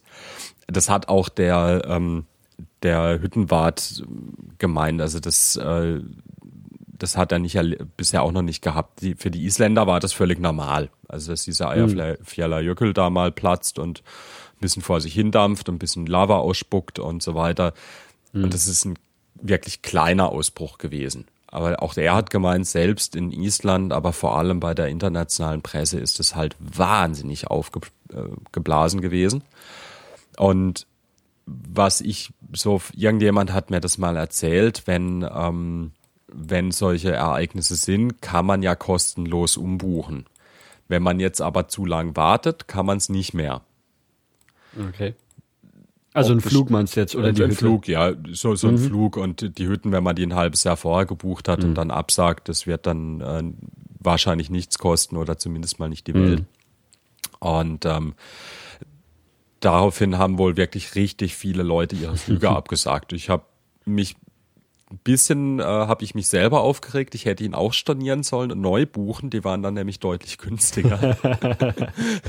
ähm, was dann dazu geführt hatte, dass ich doch äh, gerade an diesen touristischen Highlights immer wieder Leute getroffen haben, die äh, hab die ähm, mit einem frisch gekauften äh, oder am, am, am Flughafen in Keflavik, das ist der internationale Flughafen, haben die sich dann gerade den Island-Reiseführer gekauft, ähm, weil sie wussten noch gar nicht, wo sie hinfliegen und sind halt mal an Flughafen und dann gab's halt ja. gerade Last Minute super günstig nach ja. Island und äh, die Hostels waren alle leer und auch billig und äh, dann fliegen wir halt mal nach Island mhm. und äh, gucken mal, was es da so gibt. Also eigentlich war das dann so die beste Touristenzeit, die man sich eigentlich hätte nur vorstellen können. Wenn man drauf steht, dass man wirklich einsam unterwegs ist im Hochland, mhm. ja. Na gut, das ist ja wahrscheinlich auch der Grund, warum man nach Island äh, fliegt. Sonst geht man vielleicht eher woanders hin. Wie lang warst du denn in Island insgesamt unterwegs? Äh, vier Wochen. Okay. Also äh, würdest du sagen, genau. vier, vier, Wochen ähm, war jetzt gemütlich Zeit, um, um alles zu sehen? Oder hättest du gesagt, man, man braucht noch viel mehr Zeit? Nein, äh, reicht definitiv nicht. Also ich okay. habe äh, ich habe noch am Tag vor dem Abflug habe ich noch meinen äh, Kollegen und Chef angerufen, habe gemeint, wie es aussieht, ob er mich jetzt endlich mal hier mit einer großen Abfindung aus der Firma schmeißen kann, weil ich will eigentlich noch länger hier bleiben. Hat er leider nicht gemacht. Ich bin dann auch tatsächlich äh, vernünftig gewesen und zurückgeflogen. Aber ähm, was, was kann man da dann noch sehen? Also ähm, Steine und äh, Wasser hat man dann wahrscheinlich viel gesehen. Äh, noch mehr Steine und Wasser? Oder äh, noch mehr Steine und Wasser. Ähm, also ja, da, der Punkt ist so ein bisschen äh, natürlich A, wie man äh, äh reist und ähm, was man angucken will. Ähm, hm jetzt für mich wäre da auf jeden Fall nochmal Fahrrad angesagt und ich habe quasi nur die, ähm, die westliche Hälfte äh, von Island mhm. gesehen und auch da zwei relativ wichtige, in Anführungsstriche, Punkte ausgelassen. Es gibt einmal die, die Westfjorde, die sind, ähm, das ist wohl so eher dann vergleichbar mit den ähm, nördlichen Fjorden in Norwegen. Und dann gibt's noch mal eine Halbinsel, da weiß ich den Namen nicht mehr. Da ist auch irgendwie ein äh, toller Vulkan drauf, das ist so nördlich von Reykjavik, ähm, was auch einfach landschaftlich ganz toll sein soll. Ähm, also was es auf Island gibt, sind tatsächlich Landschaften. Also wer mhm. ein wahnsinnig reichhaltiges Angebot an ähm, Kunst und Kultur ist zwar auch gerade im Musikbereich, aber da wird dann vieles ein bisschen übertrieben. ähm, da ist, da ist einfach nicht so viel äh, drin. Deshalb mhm. haben ja auch nur irgendwie 300.000 Einwohner, hat eine interessante Geschichte. Es gibt auch immer mal wieder ähm, ein paar interessante Gebäude. Also da gab es irgendwo so einen, ähm, einen, einen, ähm, einen äh, Torfbauernhof, äh, der also auch durchaus interessant war. War aber dann halt auch schon eher wieder drauf getrimmt, naja, wir stellen das jetzt mal hin, wir wollen Eintritt dafür und äh, liegt direkt mhm. an der Ringstraße. Ähm, und das ist dann so eins von den großen Highlights. Aber was es Island eigentlich wirklich ausmacht, ist, ist diese äh, absolut grandiose äh, Landschaft. Mhm. Also und, und gerade, also wenn, wenn ich mir deine Fotos anschaue, für, für jeden Fotografen oder Fotointeressierten ist das natürlich auch ein Traum. Ja, also da der Punkt, äh, den da jemand gekauft hat, der, derjenige, der den Punkt gekauft hat, ist auch Fotograf.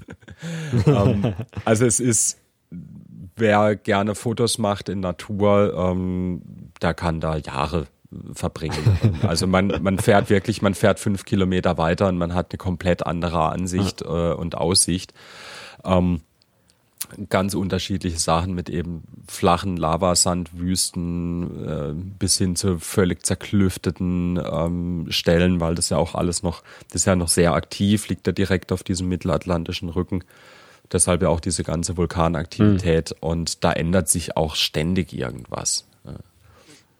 Okay, ähm, dann lass uns mal wieder weg von Island gehen und so, so ein bisschen auf deine aktuelle Route. Die, wir haben ja vorhin mal angefangen, durch Deutschland sind wir durch und dann auch auf den, äh, wie sind die Erbseninseln bei Dänemark? Auf den Erbseninseln, genau. Ähm, ja, bei Bornholm, das ist so ein bisschen äh, östlich, äh, wahrscheinlich eher so der heimliche Piratenhafen von den Dänen. Ähm, okay ja, äh, von dort aus ging es dann äh, nach Südschweden rüber, ähm, um genau zu sein, nach Jüstad und von dort nach Lund. Und in Lund hatte ich auch mal wieder dann einen etwas längeren Zwischenstopp, weil da eine äh, Bekannte von mir wohnt, bei der ich dann für ein paar Tage unterkommen konnte. Und da habe ich mich dann entsprechend ähm, ja ein bisschen breit gemacht und mal wieder erholt. Hm.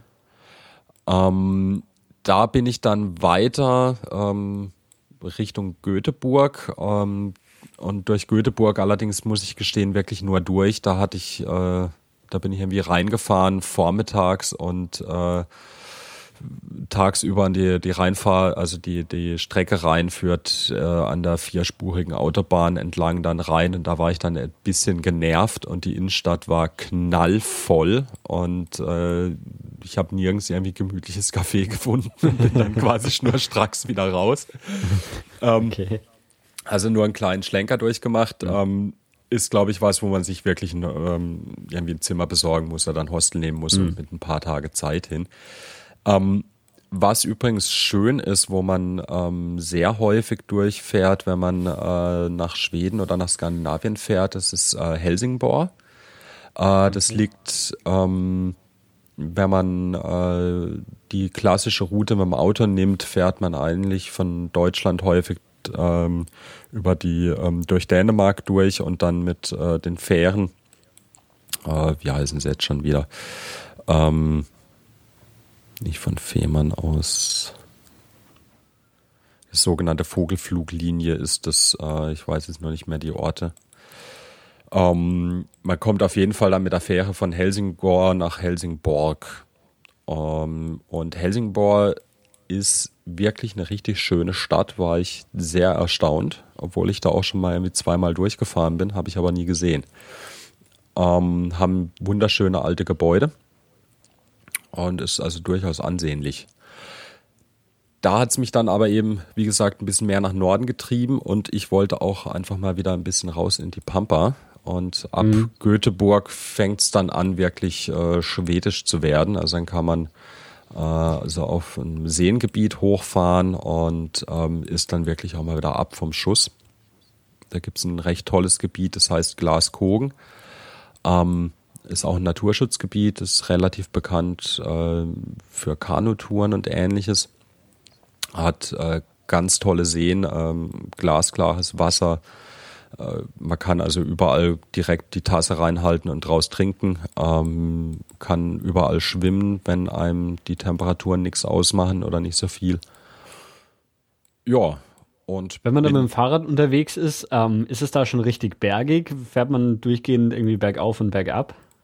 Also da ist schon ziemlich hügelig, ja. Ähm, mhm. Es fängt dann, also äh, Norwegen ist auf der Höhe dann schon äh, nochmal deutlich hü hügeliger. Es mhm. fängt aber schon an, dass es also wirklich viel bergauf und bergab geht und vor allem nur immer kurze Strecken. Also man fährt selten wirklich hoch.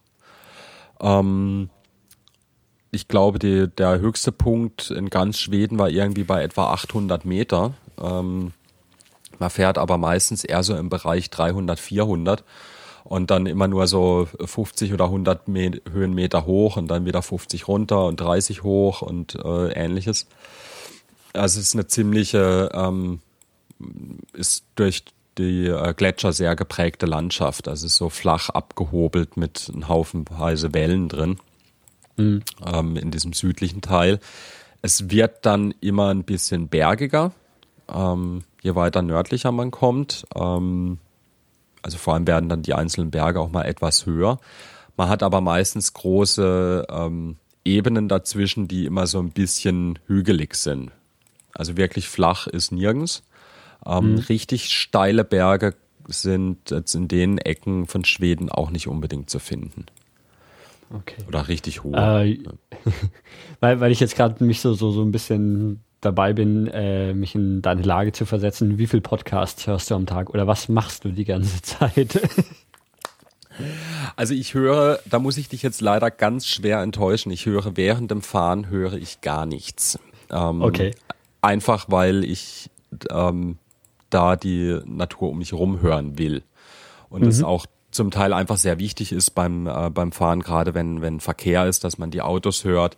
Ich habe zwar auch einen, hm. Seit also einen Rückspiegel dran am ja, Fahrrad. Wie am Lenker oder wo? Ja, am Lenker. Okay. Äh, ganz wichtig, also ist wirklich ganz wichtig und ich muss sagen, ich hatte den montiert ähm, lange bevor ich losgefahren bin und äh, viel im Stadtverkehr in Freiburg äh, auch dran und das ist wirklich hilfreich. Es klingt sau blöd und sau spießig, aber ein Rückspiegel ist eine echt Top-Sache am Fahrrad. ähm, ich habe so ein kleines Modell äh, irgendwie gefunden, was ich so ein bisschen getarnt, also nicht so diesen riesen Opa-Spiegel, den man so kennt, mhm. wenn einem da jemand entgegenkommt, wo man dann schon denkt, so, oh mein Gott, wie sieht das aus? Äh. Ähm, sondern der hängt so ein bisschen dezent unterm Lenker. Okay. Den sieht man eigentlich dann gar nicht so von, von vorne. Also es funktioniert auch. Man kann das auch getarnt dranhängen. Oder solche kleinen, es gibt so kleine Spiegel, ja. die kann man in die Lenkerenden reinstopsen. Ähm, hilft aber wirklich ungemein. Also mhm. kann ich echt empfehlen. Mhm. Und ähm, also wie gesagt, ich mag es beim Fahrradfahren nicht mit Stöpsel im Ohr, weil ich einfach mhm. zu wenig von der Außenwelt mitkriege. Ähm, während dem Fahren, es ist schwierig, was macht man da? Man guckt sich die Gegend an, man denkt über Gott und die Welt nach. Ähm, mhm. Fahrradfahren hat ja auch so ein bisschen was äh, Meditatives in Anführungsstrichen. Ähm, man hat einfach viel Zeit, das auch alles zu genießen und in sich aufzunehmen und anzuschauen und drüber nachzudenken und was macht man da und wie fahren wir weiter und ja. Ähm, ja. Manchmal hat man auch einfach nur Hunger, äh, manchmal will man auch einfach nur einen Kaffee und äh, mal wieder fünf Minuten Ruhe oder ähm, ist genervt vom Gegenwind oder genervt vom Regen und freut sich auf die nächste Bushaltestelle. Ähm, also du siehst schon, man hat eigentlich immer okay. irgendwie ja, ja. was zu tun und es ist auch immer Aha. irgendwie spannend. Ähm, ich hatte jetzt bisher tatsächlich noch keinen Abschnitt, wo ich irgendwie gedacht habe, boah, ist das langweilig, ey, ich, also jetzt will ich mal ankommen irgendwo. Mhm. Ähm, einfach weil sich ständig immer irgendwie irgendwas ändert. Und mhm. ähm, das auch dann zu sehen. Ähm, gutes Beispiel ist auch da wieder diese lange Strecke von äh, Murmansk nach Petrosavodsk, ähm, wo ziemlich schnurgerade. Im oberen Teil ist ein bisschen hügelig, aber ähm, in Karelien ist es dann durchaus mal flach. Da war so das längste Stück 80 Kilometer, wo es einfach keine Kreuzung und keine Siedlung und wirklich nur wenig Kurven gab und auch keine großen Hügel. Das klingt irgendwie langweilig, aber wenn man sich dann, wenn man sieht, du fährst im Norden los ähm, bei Tundralandschaft, also sprich kein Bewuchs und nur so ganz kleine mhm. Büsche. Mhm. Und du siehst wirklich jeden Tag, wie die Bäume einen Meter höher werden. Und du kommst in Karelien okay. an, 1200 mhm. Kilometer weiter südlich, und da stehen da mal richtige Bäume. Also so 20 Meter oder sowas. Und ähm, du kannst einfach jeden Tag da zugucken, wie die langsam größer werden, wie sich das alles ändert. Ähm, ja, wie auch die Natur mhm. sich mhm. gerade ändert. Jetzt kommt halt nun mal der Herbst und äh, das kann ich mir jeden Tag ganz genau anschauen, was da passiert. äh, du bist jetzt auch so ein bisschen auf der Flucht vom Winter, oder? Äh, ja. ähm, also es war hier jetzt die äh, von, von Tallinn nach Riga runter, ähm, habe ich dann zwischendurch schon mal gedacht, das wird jetzt gerade langsam wirklich ein bisschen ungemütlich. Ähm, mhm. Grundsätzlich ist es zwar eigentlich nicht so irrsinnig kalt. Das ist irgendwie so im Bereich zwischen 10 und 15 Grad, also mhm. noch nicht wirklich problematisch. Ähm, ich hatte auch ziemliches Glück, dass ich nicht wirklich völlig eingeregnet bin. Es waren bisher einfach immer nur so kurze Schauer, wo ich dann irgendwie Unterschlupf gefunden habe in der Bushaltestelle oder unter einem Baum. Ähm, was aber ein Problem ist, es ist einfach unglaublich viel Feuchtigkeit in der Luft. Ähm, und äh, was ist das Problem dabei? Das Problem dabei ist dann vor allem beim Zelten, dann wird das Zelt einfach mhm. von innen auch nass. Also ich habe auch ein Zelt, was von der Belüftung her nicht unbedingt so optimal ist, weil es eigentlich eher ein Winterzelt ist. Ähm, und dann ist es halt einfach feucht von innen, feucht von außen. Ähm, beim Zusammenfalten wird dann das Innenzelt feucht, wenn man es nicht aushängt und extra verpackt, was natürlich wieder aufwendiger ist, man auch nicht immer machen möchte. Ähm, der Schlafsack wird irgendwann mal feucht, irgendwann sind einfach alle Klamotten, also nicht nass, ja. aber halt so, du hast so eine gewisse Grundfeuchtigkeit. Mhm. Und es ist momentan noch alles so in einem Bereich, wo das noch funktioniert, aber man merkt, okay, so langsam wäre es ganz gut, wenn es mal in Richtung Süden geht, wenn es mal ein bisschen wärmer wird. Mhm. Was ist dein Plan für, für den Winter? Ähm, willst du da dann schon auf der Südhalbkugel sein? Um, ähm, Oder ähm, ändert sich aktuell ehrlich gesagt relativ häufig. Ich glaube momentan, ja, ich bin mir jetzt eigentlich einigermaßen sicher, dass es nach Südamerika gehen soll. Mhm. Ähm, momentan ist dann noch so ein bisschen die Frage von wo. Ähm, ich hatte jetzt auch mal zwischendurch die Idee, ähm, irgendwie oder mal versucht zu finden, ob äh, jemand mit dem Segelboot rüberfährt, der noch eine helfende Hand braucht oder ob ich ein Containerschiff auftun kann, was mich mitnimmt gestaltet sich leider alles ein bisschen schwieriger. Ähm, also falls da irgendeiner der Zuhörer eine super Idee hat, her damit. ähm, Fände ich einfach ein bisschen spannender, als sich äh, irgendwo in einen Flieger zu setzen und mhm. einfach von hier nach äh, Buenos Aires äh, zu donnern. Habe ich jetzt zwar mittlerweile auch schon geschaut, ähm, von wo aus und so weiter, aber ähm, da bin ich mir jetzt noch nicht so ganz äh, mhm. sicher ich hätte halt auch durchaus Lust, da ein bisschen was anderes zu machen. Wird unter Umständen aber etwas schwierig, wie sich gerade rausstellt. Okay, oder ähm, teuer. Einen Punkt, äh, auf einen Punkt mag ich auf jeden Fall noch zu sprechen kommen, und zwar das Nordkap. Also de, deine Route, ich, ich, weiß nicht, ob wir jetzt was Wichtiges auslassen, wenn, wenn wir jetzt einfach mal de, deine Route von Schweden immer weiter nach Norden. Irgendwann warst du dann in Norwegen und irgendwann warst du dann am Nordkap. Und das Nordkap interessiert mich persönlich jetzt ganz, weil ich da dieses Jahr eigentlich vorhatte, selbst hinzufahren. Dann hat es nicht ganz geklappt. Ähm, okay. Können wir direkt zum Nordkap springen oder äh, lassen wir dann irgendwas was extrem also, Wichtiges aus? Da fehlt relativ viel und ich möchte dich jetzt auch mhm. nicht wirklich enttäuschen, aber ein Norweger hat das sehr gut formuliert. Das Nordkap ist eigentlich die Stelle, wo man genügend Platz für einen fetten Parkplatz hatten, um die Touristen abzuzocken.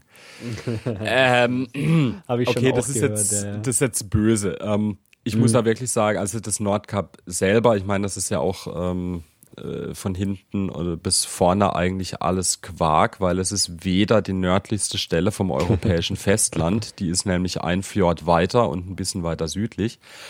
Ähm, noch ist es überhaupt die nördlichste Stelle von, vom Euro, von Europa, weil das sind dann irgendwie ein paar Inseln ganz weit mhm. im Norden. Also Svalbard mhm. und sowas gehört auch noch zu Europa. Ähm, es ist noch nicht mal auf dieser Insel der nördlichste Punkt. Da ist, man sieht dann vom Nordkap noch so eine Zunge rausstehen. Äh, da kann man auch hinlaufen. Aber da steht halt nun mal dieser berühmte Globus und da steht halt mhm. nun mal dann noch irgendwie das äh, Nordkap-Museum und Gebäude und da führt halt eine Straße hin und die ist auch gut befahrbar.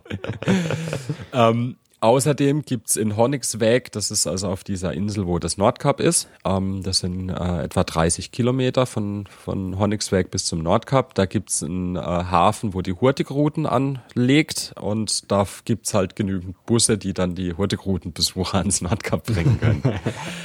ähm, ich würde es mal so sagen. Also es ist natürlich, also es ist halt einfach so ein ähm, iconic Image. Ja? Also äh, genau, es ist halt einfach so ein Zielpunkt, den, den man irgendwie genau. Also das ja, ist halt so aussuchen kann. Genau. Ähm, was ich eigentlich so, also landschaftlich ist die Strecke von, von diesem Honnigsweg nach ähm, an, ans Nordkap also durchaus reizvoll. Da geht es so ein bisschen hoch und man ist dann auf, äh, mhm. auf einer hohen Ebene, dann geht es wieder runter, man muss wieder hoch. Dem Fahrrad ist es also durchaus auch eine Herausforderung. Ähm, ist aber auch recht schön irgendwo. Also fand ich, das muss aber jeder selber wissen, ob er so karge Landschaften mag. Ähm, am Nordkap selber, hm, also dieses, ich kann halt mit diesen ähm, groß ausgeschlachteten Touristenzielen meistens nicht wirklich so viel anfangen, weil ähm, mhm naja, dann ist da halt ein Kaffee hingebaut und irgendwie so ein, ein, ein riesengroßer Souvenirshop und man kann sich dann für, ähm, für ein paar hundert Kronen ein Nordcup-Zertifikat ausstellen lassen, dass man da war und ähm, also alles, was so der geneigte äh, Tourist braucht, gibt's. Ähm, mhm. Aber eigentlich nicht wirklich. Ähm, also es ist eine tolle Klippe. Mhm. Es ist halt 300 Meter hoch und man kann, man schaut halt direkt aufs Meer runter und ähm, wenn man ein bisschen Glück hat, kann man sich auch die, ähm, die Mitternachtssonne angucken, äh, wenn man da im, in der passenden Jahreszeit ist. Oder man sieht dann eben unten ähm, irgendwelche Schiffe vorbeifahren. Aber ehrlich gesagt fand ich die Strecke nach dort viel interessanter. Und zwar primär ähm, die schon eigentlich von Trondheim aus an der Küste entlang und dann vor allem ähm, Lofoten und rund um Tromsø, was landschaftlich viel eindrucksvoller und reizvoller war. Mhm. Also da und du bist da wirklich so in, in Norwegen an der Küste entlang gefahren und warst auch auf vielen Inseln. Bist da genau. viel mit, mit dem Boot gefahren, oder? Genau, also da, da fahren ja überall äh, Boote rum. Ähm, also um nochmal ganz kurz für dich zu sagen, es lohnt sich wirklich, meiner Meinung nach wirklich mehr, ähm, diese Küste entlang zu düsen äh, und mhm. auf den Lofoten einen Stopp zu machen und äh, Tromsø und die Umgebung da anzugucken. Und wenn man dann, wenn man das geschickt plant, kann man das Nordkap ja noch mitnehmen. Mhm. also das, das würde ich jetzt so, äh, würde ich dir da nahelegen. Ähm,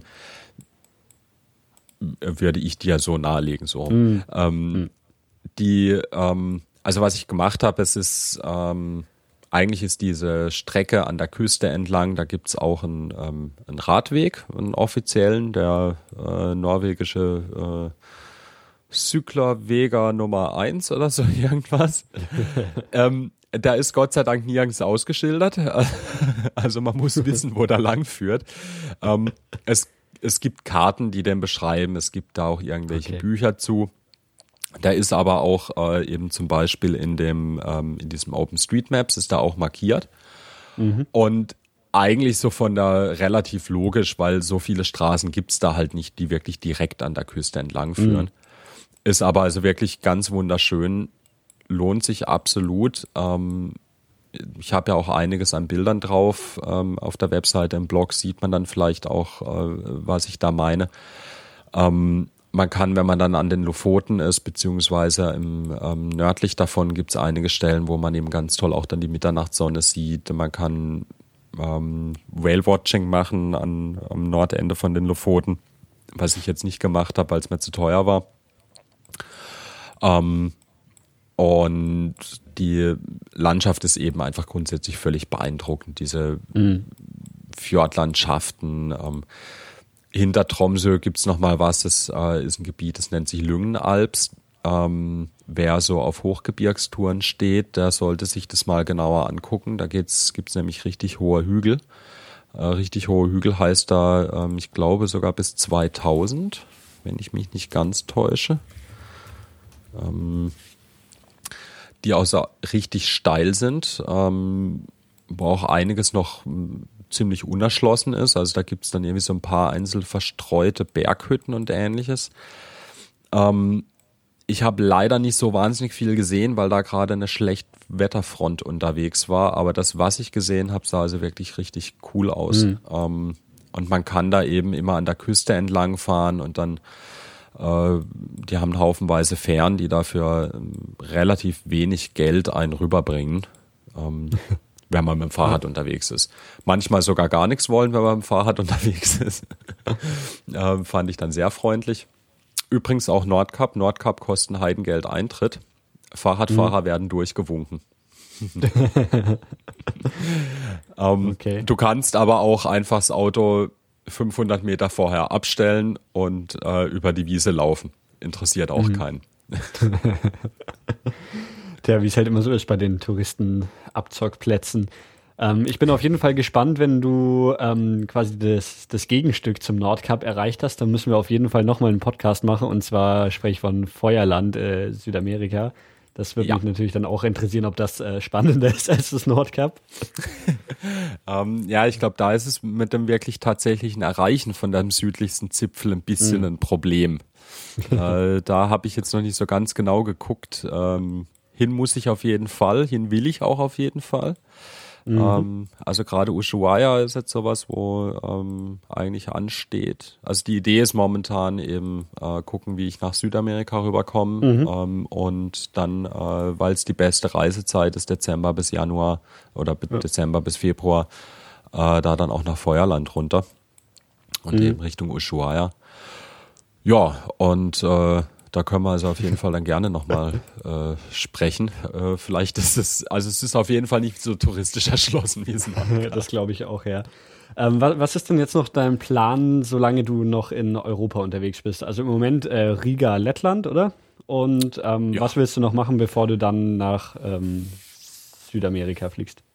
Also jetzt geht's äh, auf jeden Fall quasi zwangsweise erstmal durch Litauen, worauf ich mich allerdings auch äh, finde ich nicht so schlimm, dass es zwangsweise da durchgeht, weil das sieht auch ganz interessant aus. Da habe ich mir schon ein paar mhm. nette Sachen rausgeguckt.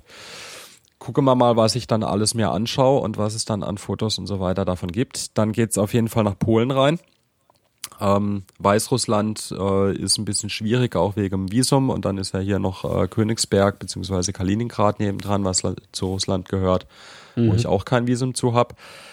Ähm, der aktuelle Plan so im Groben ist dann eigentlich an der polnischen äh, Ostseite, also an der Grenze zu Weißrussland rüber in Richtung Süden und dann mal ähm, grob in Richtung Krakau und dann vielleicht Slowenien oder Tschechei, ähm, unter Umständen Richtung Wien. Falls sich jetzt halt natürlich was ergibt, dass ich irgendwie jemand finde oder irgendwie so ein Containerschiff oder sowas äh, von irgendwo Norddeutschland oder so losfährt, dann würde ich halt dementsprechend abbiegen.